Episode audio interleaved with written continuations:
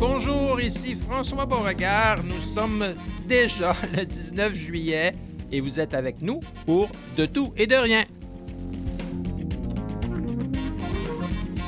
Aujourd'hui, nous allons parler de tradition estivale avec euh, Christiane Campagna. Euh, nous allons parler du Noël du campeur. On va parler d'épluchettes de blé.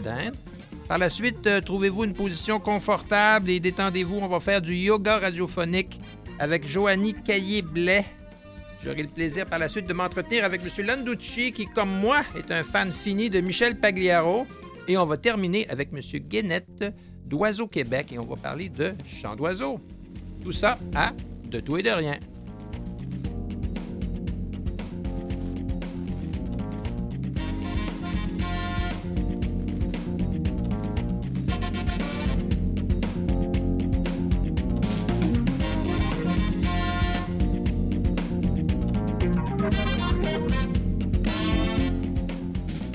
Sommes le 19 juillet et ce sera bientôt le 25 juillet. Et le 25 juillet, c'est c'est un peu comme le 25 décembre dans plusieurs coins du Québec. Euh, Christiane Campagna, d'où ça vient le Noël du campeur?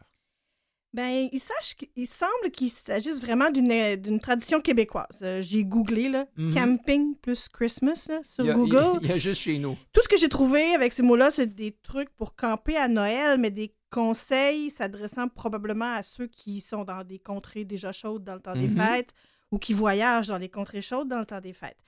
Euh, mais au Québec, parce que bon, le, le Noël du, du campeur, on le fête pas nécessairement le 25 parce qu'on le fête le week-end Oui. Mhm. parce que les gens n'ont pas, ont pas férié pour cette fête-là. Mais euh, ça coïncide avec les fameuses vacances de la construction. D'accord. Et ce qu'il faut se rappeler, c'est qu'à une certaine époque, euh, les gens prenaient encore plus toutes leurs vacances en même temps. C'était Mhm. vraiment ces deux oui, semaines-là, Oui, oui, le Québec fermait complètement. pratiquement. Alors, ça a favorisé des rassemblements familiaux. Et euh, j'ai pu aussi voir à travers mes recherches là, que euh, la- la- ça s'est répandu au Nouveau-Brunswick, mais surtout du côté francophone. Donc, probablement, si la famille au Québec le faisait, on s'est dit, ben, nous aussi, euh, un coup parti. Mhm. Euh, bon, le camping, le, Noël du campeur, c'est un peu comme la poutine. là. Il y a plusieurs. Les origines sont contestées. Oui, oui, oui, oui, d'accord. Beaucoup, beaucoup de paternité et de maternité, là. Mais euh, la plupart des sources semblent s'entendre sur le fait que c'est au domaine de Rouville, à Saint-Jean-Baptiste, en Montérégie, Mhm. que l'idée de célébrer Noël en plein été. C'est à l'ombre du Mont-Saint-Hilaire, ça. Tout à fait, tout à fait. C'est pas si loin de l'autre camping où on fête euh, en, grande aussi, le, le fameux camping de, de Sainte-Madeleine. C'est vraiment les, les mêmes Le environs. camping de Sainte-Madeleine, c'est celui qui est très visible quand on est sur euh, l'autoroute 20 vers Québec. Oui. Mais Saint-Jean-Baptiste et Sainte-Madeleine, c'est deux, deux Mhm, villes quand même mhm. assez rapprochées. Donc, le concept, ce serait en 62, D'accord. 1962, qu'on aurait fêté le premier Noël du campeur au domaine de Rouville. Ça s'est répandu au fil des ans à travers les différents campings du Québec. En 2015, selon le journal La Voix de l'Est de Granby, tout près d'une trentaine de campings des cantons de l'Est et de la Montérégie indiquaient tenir des célébrations sur le portail de Camping Québec. Des célébrations. OK. Oui. Alors, est-ce qu'il y, a- y un aspect religieux quand on dit célébration? pas vraiment. Ben, plus, proba- euh, probablement qu'il fut une époque où on en profitait aussi, en effet, pour ajouter une, une sorte de messe de minuit. mhm, mhm. Euh, mais il faut savoir que régulièrement, les campings, encore aujourd'hui, affichent complet à l'occasion de cette célébration-là. Et il y a plusieurs vacanciers qui ne se rendent au camping que dans le cadre de Noël en juillet. Oh. Soit qui réservent, Mhm. mais aussi qui vont visiter, s'ils ont des, Mhm. des- dans La la, famille parenté, des campeurs euh, saisonniers, ceux qui sont là à l'année. On en profite pour y aller. Mais en fait, c'est un tel succès pour les campings qu'on a fini par élargir le concept. Et notamment, il y a des campings qui vont fêter l'Halloween en nous. Ah, oh, une autre récupération. C'est bon, ça, l'Halloween en nous. Dans le cadre de no- de Noël du campeur, donc on récupère toutes les traditions, Oui. les décorations. Ça, ça demande d'être quand même prévoyant parce que c'est plus difficile en juillet de se procurer des décorations si on n'a pas prévu le coup. Quoique, dans les régions où il y a des oui. gros campings, il y a des commerçants qui vont s'ajuster. Il y, a, y des belles pinèdes près des, euh, près des campings. Alors, on peut certainement accrocher quelque chose euh, aux, aux arbres. voilà. Hein, voilà, oui, tout à fait. Euh, Il y en a qui, malgré la chaleur, n'hésitent pas à ressortir la dinde et la tourtière pour l'occasion. D'autres vont opter plutôt pour le buffet froid, là, la salade de Mhm. macaroni et compagnie. On, fera des, on fait des échanges de cadeaux.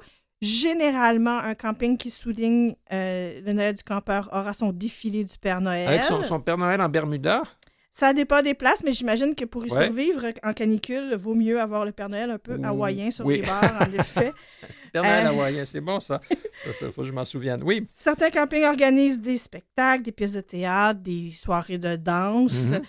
Euh, la Voix de l'Est, encore une fois, raconte qu'au camping Mon Repos à Granby, la préparation matérielle de- du défilé commence plusieurs semaines avant le grand jour. euh, parce qu'on s'y prend tôt pour être prêt à temps.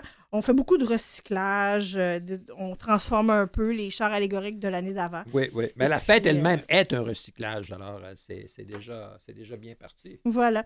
En fait, euh, je suis tombée sur un mémoire de maîtrise qui parlait du camping. Euh, il est écrit par Catherine Allen, c'est une étudiante en anthropologie de l'Université Laval qui a fait par- paraître ça en 2007.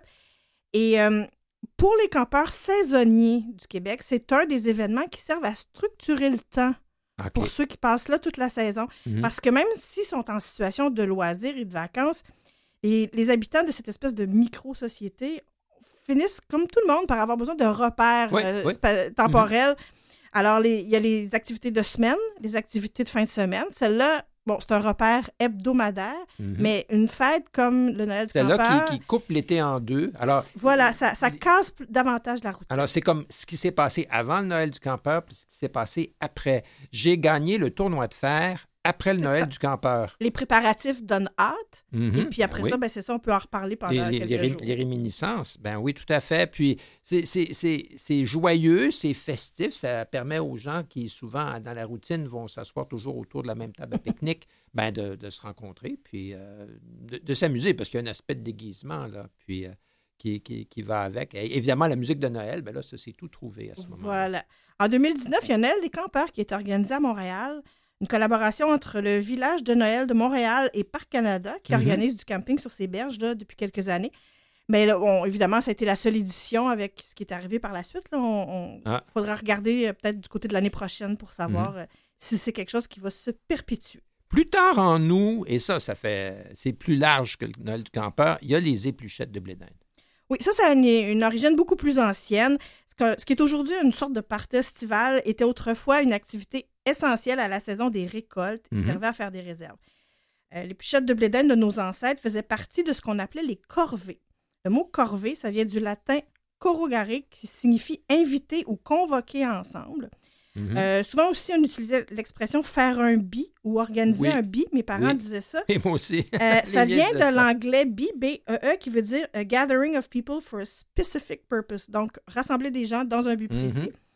À l'époque seigneuriale, il s'agissait plus souvent de corvées obligatoires sur les terres du seigneur. Mais av- avec le temps, c'est devenu euh, de l'entraide entre voisins. C'est une sorte de bon voisinage. De, on reçoit, les, les voisins viennent nous aider à Mhm. faire une corvée et on va les aider la semaine suivante à en faire une autre. Parfois, c'était les foins. Parce que l- l'idée, c'était déplucher toute la récolte de blé d'Inde pour pouvoir euh, les garder pour euh, la saison froide, ou soit pour nous-mêmes ou pour nourrir les animaux. C'est ça. Il y avait des corvées de boucherie, des corvées Mhm. de faire les foins.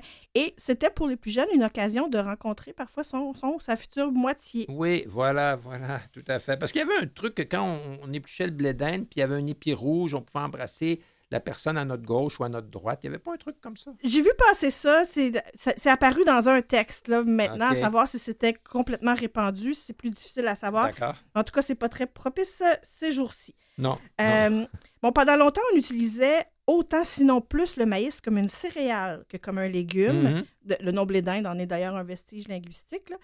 Euh, donc, euh, une bonne partie de ce qu'on va éplucher dans les épluchettes de l'époque Mhm. sera séché. Parfois, on fait sécher les épis quelques semaines avant. Oui. Parfois, on fait sécher les grains après. Euh, mais une- ça va servir à être euh, soit... euh, ben, une partie va servir à ensemencer l'année suivante. Mhm, Tout à fait. Ensuite, on embroie pour faire de la farine qui va servir maïs, à, à ouais. faire du pain. Rarement du pain 100% maïs chez nous, mais mélangé à la farine de Mhm. froment. On faisait aussi euh, ce mets qu'on avait hérité euh, des Premières Nations, qui était la sagamité, une sorte de... On pourrait dire une sorte de gruau de maïs. Mhm. Euh, C'était particulièrement populaire pour les longues distances. Ben, ça devait être très nourrissant. Le maïs, c'est- riche. Là, Exactement. Comme, hydrate de carbone, c'est fort. Puis on, servait des feuilles séchées pour faire de la bourrure de bogey. Oui, oui. Et puis, il y a aussi, on lessivait les grains. Ah. Euh, C'est-à-dire que c'est blanchi attendri dans, une, dans ce qu'on appelait une eau de lessive. C'était au fond un Mhm. mélange d'eau et de cendre qu'on utilisait souvent pour laver le linge Ah, euh, avant, avant les savons. Ça fait perdre l'enveloppe extérieure au grain. Et euh, ça- on s'en servait pour épaissir des recettes, notamment la soupe au pois. Et parfois, c'est le maïs lessivé qui servait à faire la sagamité. Là. Ça variait. Parce que de nos jours, peut-être qu'il y a beaucoup d'usages industriels euh, du, du maïs. Euh, on en fait surtout du sirop de maïs qui, après ça, se retrouve dans mille et un aliments transformés.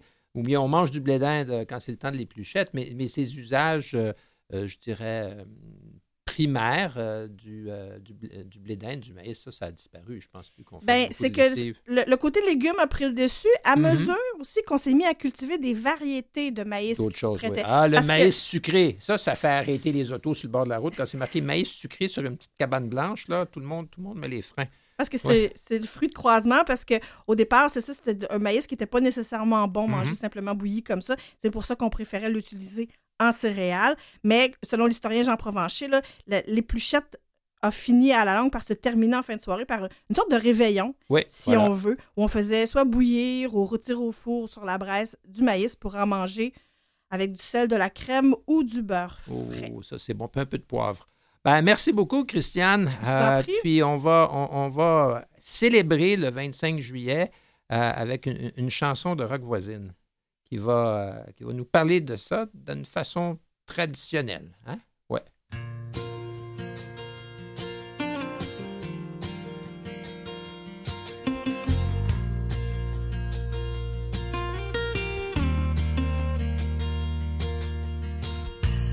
Sainte-Madeleine à Tracadie, du Mont-Tremblant à Ville-Tigely, il y a une tradition qui se poursuit.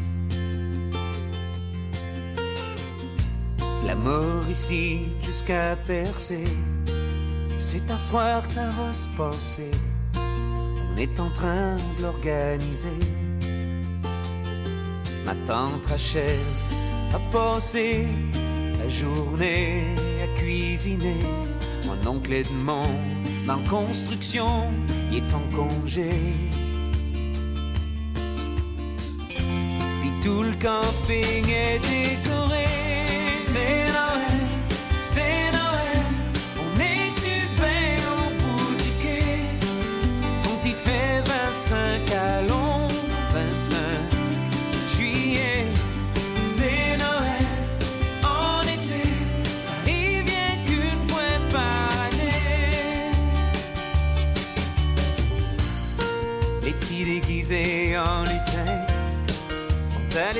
Des au pied de la croix blanche du vieux chemin.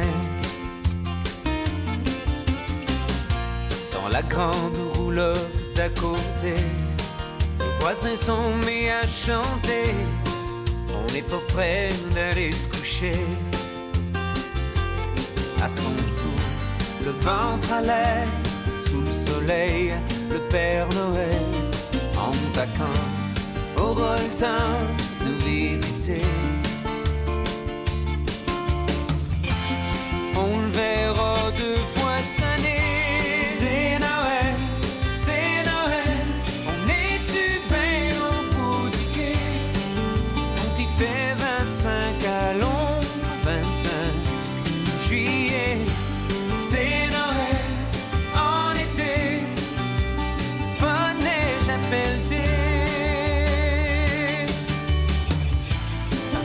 se reprendre contre l'hiver,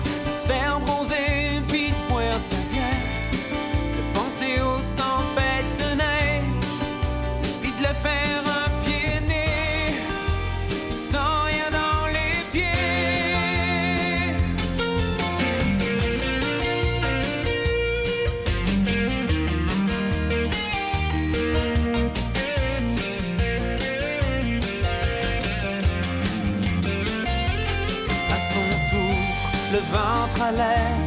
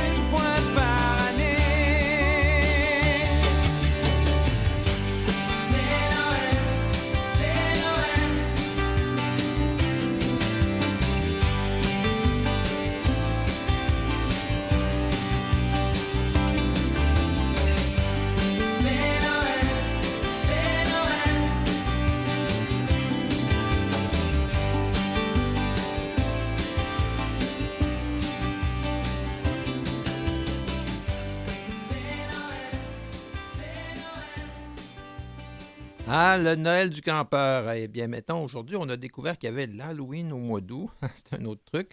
Et bientôt la Saint-Valentin de septembre. Euh, nous avons maintenant avec nous Joanie Caillé-Blais. Euh, bonjour, Madame Caillé-Blais. Comment allez-vous? Bonjour, ça va bien, vous? Ça va bien, merci. Vous êtes professeur de yoga, puis votre cheminement est un peu spécial parce que vous vivez avec euh, la taxi de Fred Reich euh, depuis l'âge de 21 ans, puis vous avez décidé de- d'utiliser le yoga pour améliorer votre vie, puis après ça, partager ça avec les autres. Oui, Parce que la- la- le taxi de Fred Reich s'attaque à, à- à votre- au système nerveux puis à l'équilibre. Puis le yoga, c'est comme tout, c'est comme tout le contraire. C'est comme un, un baume sur, euh, euh, sur le corps. oui, ben dans le fond, euh, c'est je me moi au début, c'était plus pour euh, axer sur l'équilibre. Mhm. C'est comme euh, dans toi, mettons euh, vu que euh, j'avais plus de difficultés avec mon équilibre, je me suis dit je vais la pratiquer pour être meilleure. Mhm. Mais finalement, je me suis aperçue que c'est tellement un monde le yoga que ça fait Uh-huh. bien dans tous les aspects. C'est que j'ai continué euh, sur cette euh, lancée du yoga-là. Puis, parce que qu- quand on dit professeur de yoga, c'est que vous avez suivi des formations. C'est pas juste parce que vous avez vu ça sur Internet, là? Non, non, moi, moi euh, je fais une formation. Dans le fond, j'ai euh, 10, 10 fins de semaine sur étalé sur 9 mois D'accord. de pour être professeur de yoga. Mhm. Ouais. Exact. Puis, puis en même temps, mais comme euh, vous et moi et beaucoup d'autres personnes qui nous écoutent, on, on vit avec euh, différents types d'handicap. Puis euh, d'apprivoiser le yoga, c'est pas facile. Euh, que ce soit un handicapé visuel qui essaie de se représenter les, les- les positions, les gestes euh, qu'on nous demande de faire, que ce soit des personnes qui ont des challenges de, mobilité, euh, ainsi de suite. Comment vo- votre clientèle est diverse, mais à chaque fois, vous devez vous adapter. Oui, ben dans le fond, qu'est-ce qui est le fun avec le yoga, c'est pas le yoga qui, ça- qui c'est pas nous Uh-huh. qui s'adapte au yoga, c'est le yoga qui s'adapte à nous. OK. Fait que euh, il y a tout, il y a toujours des adaptations qu'on peut faire, puis euh, tout le monde peut réussir euh, à faire une telle posture à leur manière. D'accord. Puis, euh, comment vous dispensez vos cours si les gens veulent euh, faire du yoga? Est-ce que vous avez euh, euh, un site ou quelque chose? Comment est-ce qu'on peut euh, rentrer en contact avec vous puis suivre des cours de yoga avec vous? Ben dans euh, le- je fais des, des cours de yoga, mais malheureusement, j'en fais pas l'été. Mhm. Ah, Euh, OK. je vais- je vais vous êtes en vacances. Ben, c'est bon pour vous quand même. J'en fais en vacances, puis le monde aussi sont en vacances. Mhm. Le- L'été, le beau temps, euh, fait que tu sais, c'est moins euh, propice un petit peu à, à faire du, du yoga, mais je recommence en septembre euh, Mhm. à donner des cours. Ouais. Parfait. Ben, je pense que pour, euh, pour, pour notre euh, plaisir puis notre bien-être, euh, vous avez euh, préparé une, une- une- une petite mini-séance de yoga qu'on va tous pouvoir euh, faire en, en- en vous écoutant, euh, ne serait-ce qu'en utilisant notre respiration, parce que la vie, ça commence par ça. hein. Euh, Ah oui. tout à fait. Et puis, euh, là, là est-ce que vous nous recommandez d'être bien assis confortablement ou d'être dans un endroit tranquille pour a- a- aborder les prochaines minutes avec vous? Qu'est-ce- comment est-ce qu'on doit se préparer? Euh, assis, assis, confortable, juste une chaise ou un fauteuil, c'est Mhm. c'est parfait pour ça. Les pieds à terre, Euh, si c'est si c'est possible, oui. Oui, confortable, euh, comme, comme à l'aise. OK. Est-ce qu'on doit fermer les yeux ou si on, si on voit quelque chose, on ferme les yeux. Si on voit rien, ben c'est pas grave? Oui, en plein ça. Faut, faut, euh, euh, faut vraiment que ça soit confortable. C'est la première règle du, du yoga, là. Mhm. De la non-violence, en fond. Là. Oui, exact. C'est que si c'est inconfortable, soit dans les postures, les respirations ou quoi que ce soit, euh, on revient à une position confortable, on prend quelques respirations à notre rythme, puis on va tenter de revenir dans l'exercice Parfait. qu'on est en train de faire. Super. Ben là, on vous écoute, puis euh, on va se laisser guider par vous. Parfait. Fait qu'on va commencer par prendre une posture euh, confortable, le dos bien droit, les épaules relâchées. Et vous voulez les yeux fermés. Puis on va prendre conscience de notre respiration. Puis on respire plus du ventre. Puis on respire plus du thorax. Notre respiration est courte, de surface, bien faite et lente, et profonde. Maintenant, on va approfondir notre respiration. En yoga, on respire toujours par le nez. C'est l'organe de la respiration. Et qu'on va faire comme si une vague entrait par le bas des poumons. Donc, on inspire en remplissant le ventre à son maximum. Ensuite, lorsqu'il n'y a plus de place dans le ventre, on continue en remplissant la poitrine. Lorsqu'elle est à sa pleine capacité, on continue jusqu'au clavier. Et à l'expiration, on commence par vider le ventre en premier. Ensuite, la poitrine. Et on recommence. On va inspirer, le ventre se gonfle. Ensuite, la poitrine jusqu'au clavicule. À l'expiration, le ventre reprend sa place, suivi de la poitrine et des clavicules. Continuez à votre rythme. Ça, c'est notre respiration yogique complète. C'est cette respiration-là qu'on va tenter de maintenir tout au long des exercices. Fait qu'on va faire une posture pour aujourd'hui. Donc, le dos est bien droit. Les épaules sont loin des oreilles. On va mettre la main droite sur la cuisse gauche. On inspire, on soulève le bras gauche vers le plafond. Et à l'expiration, on va pencher vers la droite, toujours en regardant vers l'avant avec le dos le plus droit possible. C'est comme s'il y avait un mur à l'arrière de nous puis qu'on glissait sur ce mur. On est en train d'étirer tout le côté gauche de notre corps. On va en profiter pour bien respirer.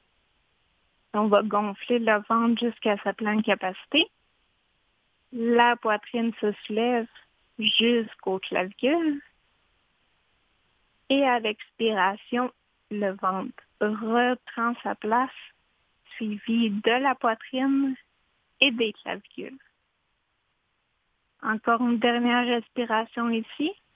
Le ventre se soulève, la poitrine, les clavicules.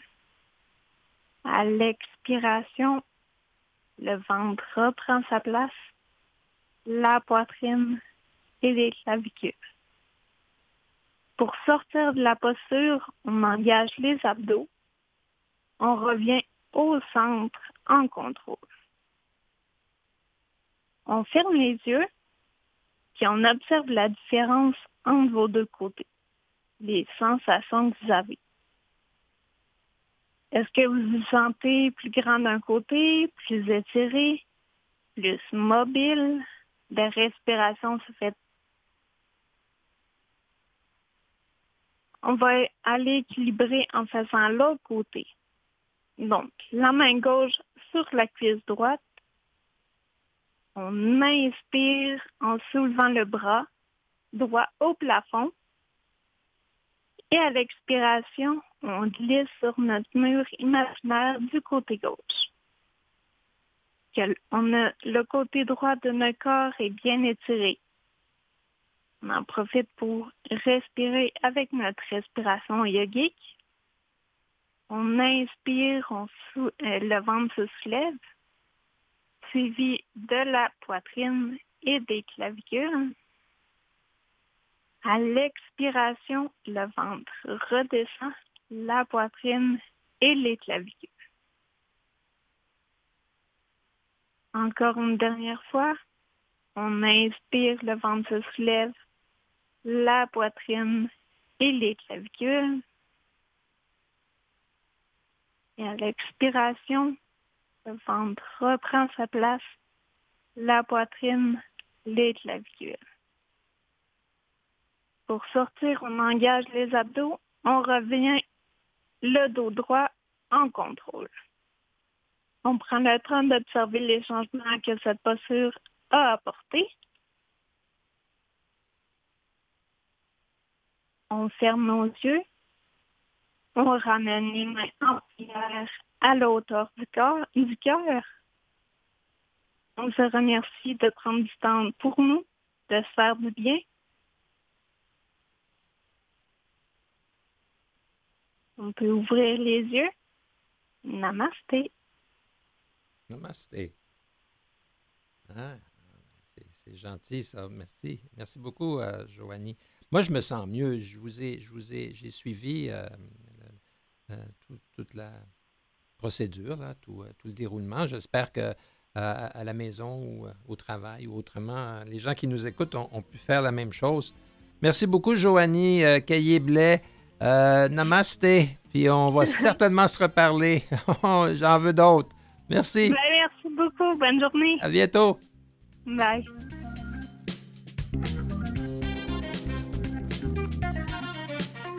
Dans quelques instants, on vous revient. On va parler musique avec Michel Pagliaro, qui va être le sujet de conversation entre deux fans finis de Michel Pagliaro, dont votre humble serviteur. Et après, on va parler de chants d'oiseaux. Euh, comment les reconnaître, euh, comment les oiseaux chantent, puis pourquoi?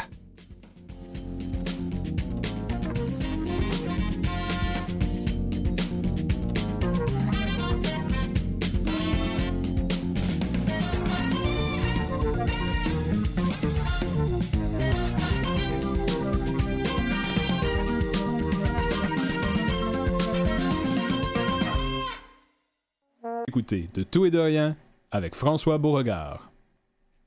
Jeudi dernier, au Festival d'été de Québec, il y a eu toute une virée euh, au manège militaire euh, jeudi soir passé.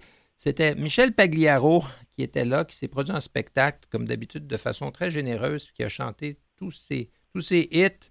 Euh, chaque fois que j'entends parler de spectacle de Michel Pagliaro, ça me rappelle beaucoup de très bons souvenirs et j'ai le plaisir d'avoir avec moi quelqu'un d'autre, qui, euh, un, un autre fan, quelqu'un qui partage euh, cette, euh, cet amour pour Pag. Monsieur Bruno Fausto Landucci, comme bonjour, comment allez-vous? Bonjour, ça va bien et vous? Ça va bien, merci. Euh, on, on se connaît puis on se connaît pas. On est tous les deux membres de la page Facebook des fans Oui, de Michel. Pagliaro. Alors, Oui, euh, oui. ça, me fait plaisir de vous parler. On, on a tous nos histoires au sujet de Pagliaro, mais avant d'aller là, je vais juste faire une petite biographie pour euh, que tout le monde soit à la même, euh, à la même page, au même endroit. Michel Pagliaro est né le 9 novembre 48 à Montréal. À l'âge de 11 ans, il reçoit en, cadeau une guitare. Euh, à ce moment-là, tout de suite, c'est- l'engouement. Euh, très jeune, euh, il va se joindre à l'âge de 18 ans à un groupe populaire qui s'appelait Les Chanceliers. Ils vont enregistrer un, hit qui s'appelle Le Petit Popé, qui est une version québécoise d'un hit américain, mais Le Petit Popé va faire tout un boucan. Et après ça, ça va être une enfilade de succès. En 70, euh, Michel Pagliaro va commencer, je dirais, le premier rock québécois avec euh, J'ai marché pour une nation. Euh, en 71, il va à Abbey Road en Angleterre pour enregistrer un, album en anglais, Rain Shower, Love is Ain't Easy, Some Sing, Some Dance. Et en fait, Michel Pagliaro, Pagliaro va se retrouver dans le top 40 des chansons à la fois en anglais et en français euh, au Québec et dans le reste du Canada. En fait, c'est le premier artiste canadien qui va avoir un disque d'or dans les deux langues en même temps, euh, avec euh, des, des- succès autant d'un côté que de l'autre, de la rivière Outaouais, si je peux dire, ou de, la francophonie de- du Canada anglophone. Et ça va continuer. En 72, il, il en disque J'entends frapper. Et ça, tout le monde a entendu cette chanson-là maintes et maintes fois. Encore aujourd'hui, on, entend cette chanson-là au Centre Bell à l'occasion. Et en même temps, en 72, il enregistre une chanson qui s'appelle Fou de toi. Puis c'est là, M. Landucci, que vous avez embarqué. En effet, Ouais. en effet. C'est-à-dire un peu avant ça. Uh-huh. Moi, je suis de Saint-Michel, OK. euh, là où euh, Mac Pagliaro est né. OK. Et avant les, les grands disquaires, comme on connaît, il y avait des petits disquaires de- du coin. Mhm. Et euh, Pagliaro, comme vous dites, en 70, a enregistré à Abbey Road. Mais avant Rain Showers, il avait fait un disque euh, en français Mhm. où se retrouvait pour, pour toi, pour toi et à t'aimer. Mhm. Et il avait été en, fait en Angleterre. Oh, OK. J'ai 12 ans. Il y a une pochette de Pagliaro et une femme euh, dénudée. OK. On voit un côté de son sein Et à 12 ans, je veux acheter le disque. Oui, OK. C'était peut-être pas pour les bonnes raisons, mais vous l'avez acheté puis vous l'avez écouté. Je l'ai acheté à coût de 25 cents par livraison. Mhm. Je pense que ça coûtait 3,99, mais il a fallu. Et une fois j'ai écouté le disque, il y a une chanson qui est venue me chercher dans le même ton, Mhm. qui se retrouve sur sa compilation de dis- discographique de les 13 disques qui sont sortis en même temps il y a, il y a quelques années. Mhm. Euh, j'ai pogné tout de suite là, à Ouais. Et j'ai, plus tard, à 14 ans, ma mère m'a acheté une guitare pour ma fête, OK. Pour apprendre à jouer Fou de toi, Mhm. OK. que je ne sais pas encore jouer.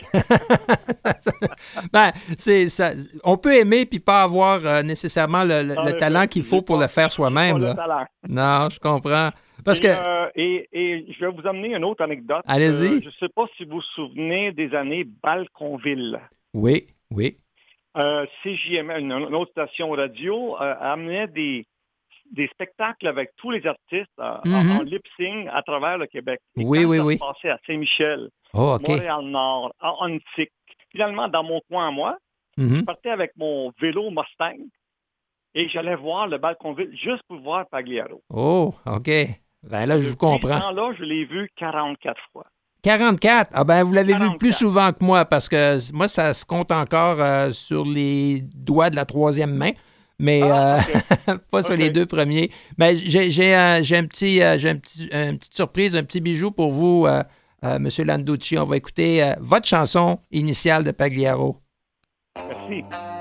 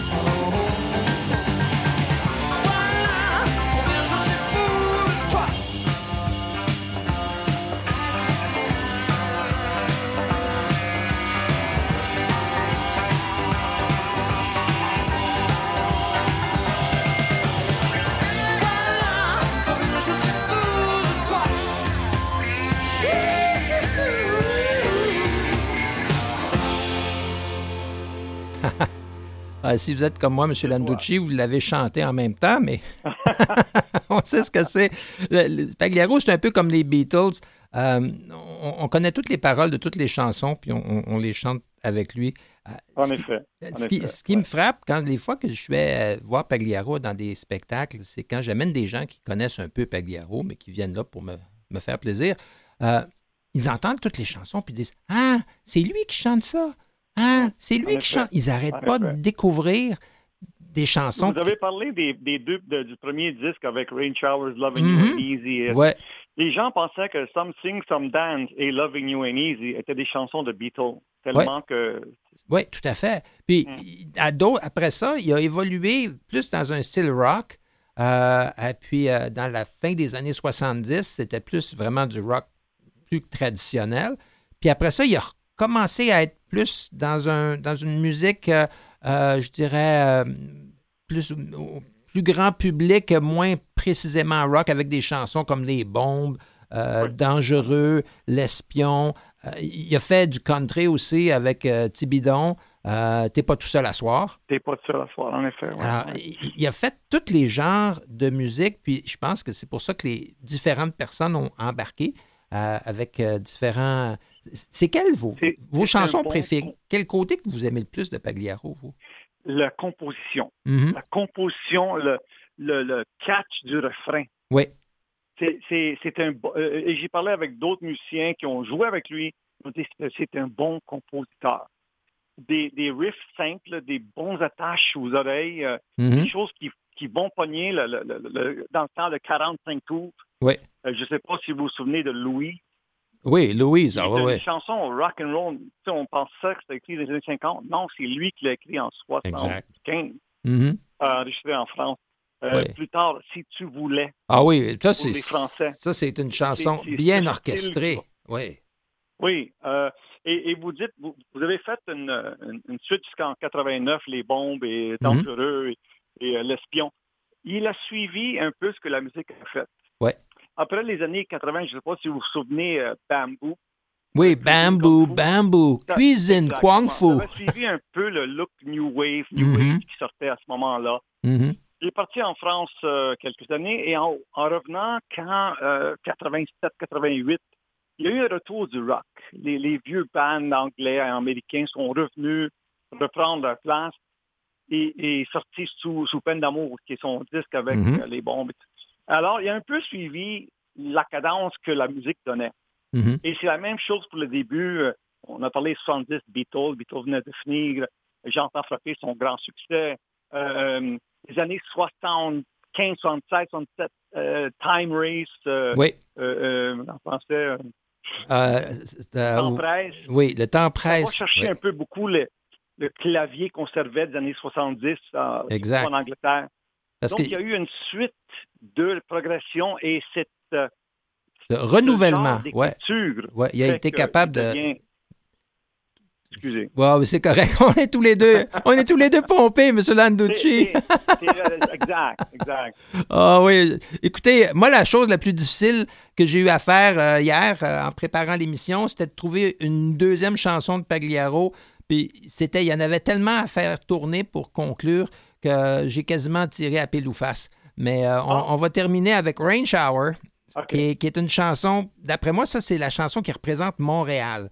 La- je sais pas, j'associe cette chanson-là avec un été, il fait chaud, on est à Montréal, on va se promener sur, sur le Mont-Royal, puis euh, euh, la, la tête nous part, puis enfin, moi, c'est comme ça que je l'ai Et on reconnaît tout de suite la, la, la, la, la chanson en- quand ça commence, le, le petit piano au Oui. début de l'introduction. Oui, exactement. Elle a joué des milliers de fois à Home et à tous les autres postes. Exactement. oui, en effet, c'est- la chanson, en effet. Ben, je vous remercie beaucoup, bon M. Landucci. Puis un jour ou l'autre, on va être dans la même salle.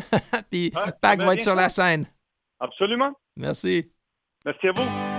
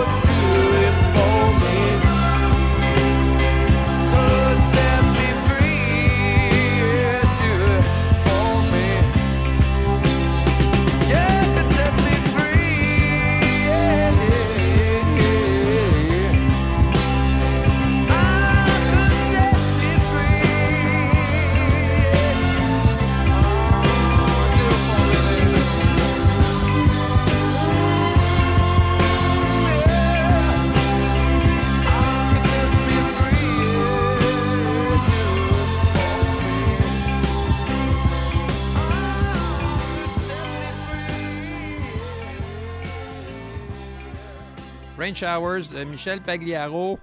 Euh, ici, on m'a interdit de faire 4 heures euh, uniquement de Michel Pagliaro, alors je m'en- suis tenu euh, au strict minimum.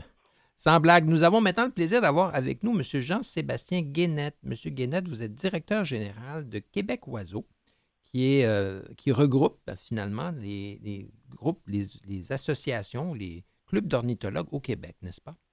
Oui, c'est ça, tout à fait. On regroupe euh, 32 clubs euh, d'ornithologie répartis dans toutes les régions du Québec. Et on a aussi des, des ornithologues euh, amateurs, là, membres individuels là, qui, qui soutiennent la mission de Québec Oiseau. D'accord. Dans, dans votre euh, regroupement, combien est-ce qu'il y a d'ornithologues au Québec, vous pensez? Des gens là, qui sont vraiment là-dedans avec euh, les jumelles, qui vont dans la forêt, qui prennent, euh, des- qui, qui- qui prennent le soin de bien, bien observer, de bien écouter. Ben, en fait, dans, euh, à Québec Oiseau et dans le réseau des clubs, on parle qu'il y a environ, euh, je dirais, 10-12 000 personnes qui sont membres ou abonnés au magazine. Euh, mais nous, on a fait un sondage il y a quelques années pour voir combien il y a d'ornithologues au Québec. Euh, puis on arrive à des chiffres quand même assez impressionnants. Il y aurait environ 2 millions de personnes qui s'intéressent à l'ornithologie au, au Québec, donc qui ont des jumelles, des mangeoires, un guide d'identification. Mhm.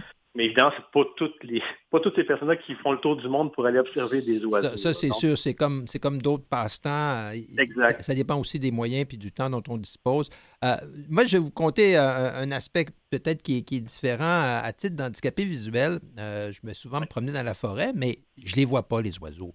Mhm. Parfois, les gens avec qui je suis disent Oh, regarde le bel oiseau sur la branche. Mais moi, ça me dit rien. Mais ce que je connais, c'est le chant des oiseaux. Et, et ça, c'est- c'est un, c'est un bonheur euh, c'est un, bonheur à écouter. Puis, quand je me promène maintenant dans la forêt, bien, j'essaie d'être attentif au, au, chant des oiseaux. La première question que j'ai à vous poser, c'est pourquoi les oiseaux chantent? Qu'est-ce qui, qu'est-ce qui parce qu'ils ne chantent pas tous juste pour la saison des amours, parce qu'on les entend à toute l'année. Oui, bien, effectivement, habituellement, le chant des oiseaux est vraiment réservé à la nidification. Donc, mm-hmm. Soit pour défendre leur territoire, en fait, dire, revendiquer leur territoire, mm-hmm. ou attirer les ou attirer les femelles. Mais en 12 mois par année, ben, ils ont besoin de communiquer entre eux autres. C'est souvent ce qu'on entend en hiver, c'est souvent des cris de contact plus qu'un chant comme tel. Mm-hmm. Donc, c'est ça, c'est vraiment de la, de la communication. Mais effectivement, le, chant habituellement est vraiment beaucoup plus associé à la saison de reproduction. Euh, nous, au Québec, ben, on entend vraiment ça surtout euh, euh, au, printemps et en été, là, quand les oiseaux reviennent du sud. D'accord. Puis, enfin, c'est mon observation bien, bien amateur, ils tendent à chanter plutôt le matin. Ou est-ce que c'est autre chose? Oui, ben effectivement, mais en fait, c'est surtout le fait que, bon, pendant le, quand on dépasse, je dirais 9h30, 10h, il commence souvent à faire trop chaud. Mm-hmm. bon, les oiseaux vont, ils sont moins actifs dans cette mm-hmm. période. ils font la sieste. c'est ça, ils font la sieste, c'est ça. donc, ils sont un peu moins actifs, donc c'est pour ça qu'on les entend un peu moins. Mais il y a certaines espèces qu'on entend vraiment à, mm-hmm. toute heure de la journée. Là, je pense entre autres là, euh, au viréo aux yeux rouges, qui est un oiseau euh, infatigable. Il chante tout le temps, lui. Il chante tout le temps, lui. Oui, oui, oui. J'ai lu quelque part qu'il avait chanté comme il y en avait un, Viréo aux yeux rouges, qui avait chanté comme 22 000 fois la même, euh, euh, la même tirade. Là. Il était, je ne sais pas si c'était un record Guinness pour, pour un oiseau. Euh, si vous me le permettez, M. Guénette, on, va se prêter un petit jeu. Je vais vous faire écouter quelques chants d'oiseaux qui, d'après moi, sont ceux qui, meublent pas mal toutes les, promenades des gens, surtout en Montérégie. Puis, si vous pouvez les identifier, puis nous en parler un peu. C'est bon, on va essayer. on va essayer.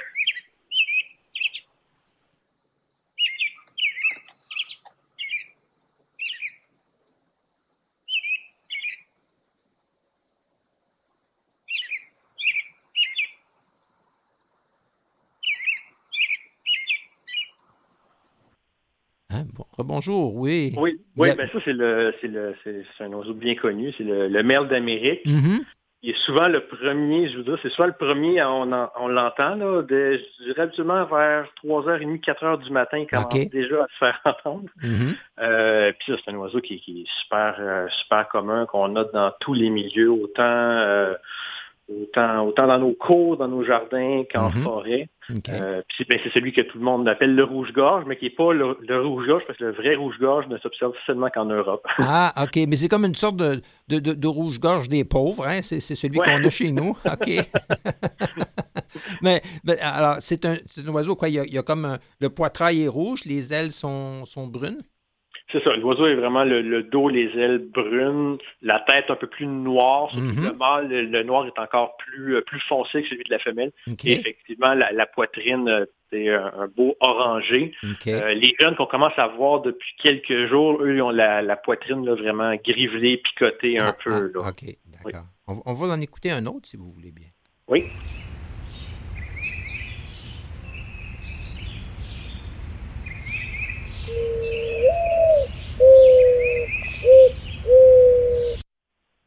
Oui, en fait, c'est pas les premiers qui m'intéressent, M. Gainette, c'est plutôt le, celui avec lequel on a fini, là, qui, pousse euh, trois ou quatre notes assez, assez basses. Oui, bien ça, c'est un autre oiseau qui est très commun dans les, dans les jardins, c'est la tourterelle triste. OK. Ça, ressemble, ça ressemble un peu à un pigeon ou une tourterelle? Oui, c'est ben oui, dans la même famille que, le, que les pigeons, c'est un colombidé. Donc, euh, euh, au Québec, on a vraiment deux espèces. On a le pigeon biset qu'on voit dans les villes, euh, mais la tourterelle triste, qui est une espèce là, qui a connu une, une, augmentation de sa population dans les années 70 euh, jusqu'en 2000. En 2000, a connu un, petit déclin. On ne sait pas trop pourquoi encore, euh, mais c'est un oiseau qui est quand même encore très euh, très commun là, dans nos dans nos régions, qui vient aux mangeoires. puis qu'on va souvent poser sur des fils électriques, là, mhm. que ce soit en campagne ou en ville. C'est un oiseau qui, est un peu une taille quand même, je dirais, une taille moyenne. C'est un peu la taille d'un pigeon. là. C'est quand même assez... C'est pas, petit, hein, une tourterelle. Ben, c'est pas petit. C'est évidemment plus gros qu'un moineau, mettons, mais c'est quand même c'est quand même pas mal plus petit qu'un pigeon. Je dirais peut-être la moitié de la taille. un pigeon, c'est très imposant, mais c'est quand même un, mhm. oiseau de, taille moyenne. Ah, les, pigeons, les ornithologues, vous n'en avez rien à faire. Hein? C'est pas quelque chose que vous observez. Il y en a partout, puis même qu'on essaie de les éloigner des maisons. Là. Je sais pas ben, c'est sûr. Ben, ben sais pas qu'on n'a rien à faire. C'est quand même intéressant d'observer les différents motifs de coloration. Ben, c'est sûr qu'on va passer moins de temps à observer un, un pigeon que, que mais ben, tu sais, on est des, nous, on est des bébites bizarres, puis tu sais, on aime bien faire des, euh, des listes d'oiseaux euh, qu'on a observés, mhm. qu'on a observé que ce soit dans notre cours ou, euh, ou, ou, la, liste annuelle. Donc, même un pigeon, quand c'est le premier de l'année ou quand c'est la première fois qu'on le voit dans notre cours ou des choses comme ça, toujours un petit quelque chose, mais c'est sûr que oui. On vous, vous, écrirez pas ça dans votre journal de bord tous les jours parce que sinon, ça va prendre beaucoup de place. Oui, c'est ça. Mais, mais, c'est vrai, mais oui, on les, on, on, on, accumule beaucoup de, données d'observation des ornithologues, puis on est quand même des, personnes, je dirais, assez assidues, puis oui, mhm. un, pigeon, même si c'est un pigeon, on le note pareil. ben, ça fait partie de l'environnement, puis les, oiseaux sont une forme de baromètre. Alors, vos observations, euh, tout ensemble, là, euh, ça donne un peu un, portrait de la santé euh, de, la, biosphère. C'est pas, c'est pas rien. Euh, on, a un, on a un dernier oiseau que j'aimerais que vous identifiez pour nous, si c'est possible. Oui.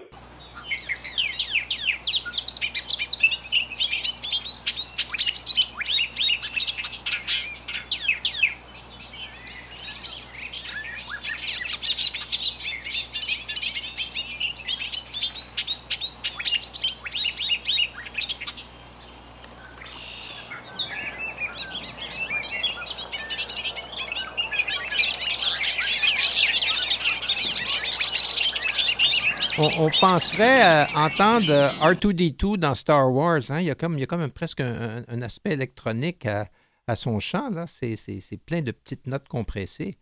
De, qui s'agit-il? Ben, la, la, la, qualité de l'enregistrement est un peu moins bonne que les deux premiers, mais oui, c'est un goglu des, prix. Ah, ben, je vous, donne, je vous donne 10 sur 10 parce que c'est un goglu des prix, bravo. C'est ça. C'est... Puis ça, c'est un oiseau, c'est vraiment intéressant. C'est un, c'est un oiseau que, que nos grands-parents connaissaient mieux que nous. C'est un oiseau qui était quand même assez commun. C'est un oiseau qui sent vraiment en milieu agricole. Euh, mais, mais, vraiment en milieu agricole, des, des prairies, des mm friches herbacées, des champs de foin. Euh, c'est un oiseau qui n'aime pas vraiment les champs de maïs. Puis Dieu sait qu'en Montérégie, dans la région de Montréal, on a juste ça. Mhm. Donc, c'est un oiseau qui est en déclin depuis plusieurs années. Ah Donc, euh, justement, Québécois, on fait beaucoup de projets de protection de cet oiseau-là. Euh, c'est un bel oiseau, c'est un oiseau qui est noir, blanc et jaune, mhm. euh, qui, c'est ça, qui, qui en petite colonie, là, vraiment dans les, dans les champs de foin. Euh, on essaie de voir avec les, les agriculteurs de, la région, en fait de partout au Québec, voir s'il y a des moyens de, de, modifier un petit peu les pratiques agricoles pour permettre à ces oiseaux-là de, de nicher, ne serait-ce mhm. qu'en retardant de quelques jours la, la fauche du foin ou des, des trucs comme ça qu'on essaie de voir. pour l'instant, on a des, résultats quand même intéressants. Là. Parce que ça fait, ça fait partie, euh, à part de l'observation et du plaisir scientifique, euh, puis de la curiosité de pouvoir... Euh, répertorier des oiseaux qu'on voit dans un milieu ou dans un autre. Euh, il y, a aussi quand même un, aspect de défense, euh, je dirais, de la qualité de l'environnement aussi par votre organisme. Oui, ben c'est ça. Québécois, on a vraiment deux volets à notre mission. Le premier volet, c'est ça, c'est vraiment euh, tout ce qui est loisir, observation des, oiseaux. Puis on a un deuxième volet qui est vraiment suivi et protection des habitats. Mm-hmm. Euh, on, travaille évidemment beaucoup avec les espèces en péril. Donc euh, là, on vient de parler du goglu, on, parle, on pense à des espèces comme le mm-hmm. martinet ramoneur. Mm-hmm. Ben, on, vous souhaite de continuer dans ce sens-là, M. Guénette, parce qu'on on a besoin de, ces champs-là pour à, avoir des belles journées. Ben, je vous remercie beaucoup, M. Guénette, d'avoir ben, été avec nous, de vous être prêté au jeu. Alors, c'est tout pour aujourd'hui. Pour De tout et de rien, j'aimerais euh, remercier Mme Christiane Campagna qui sait tout, ou si elle ne le sait pas, elle va le trouver. Elle est bonne là-dedans, ainsi que M. Maurice Bolduc, qui est notre expert maintenant en chant d'oiseaux, euh, euh, à part du rock and roll et de toutes sortes d'autres musiques. Et je vous souhaite une bonne semaine et on se reparle lundi prochain à De tout et de rien. Ici François Beauregard.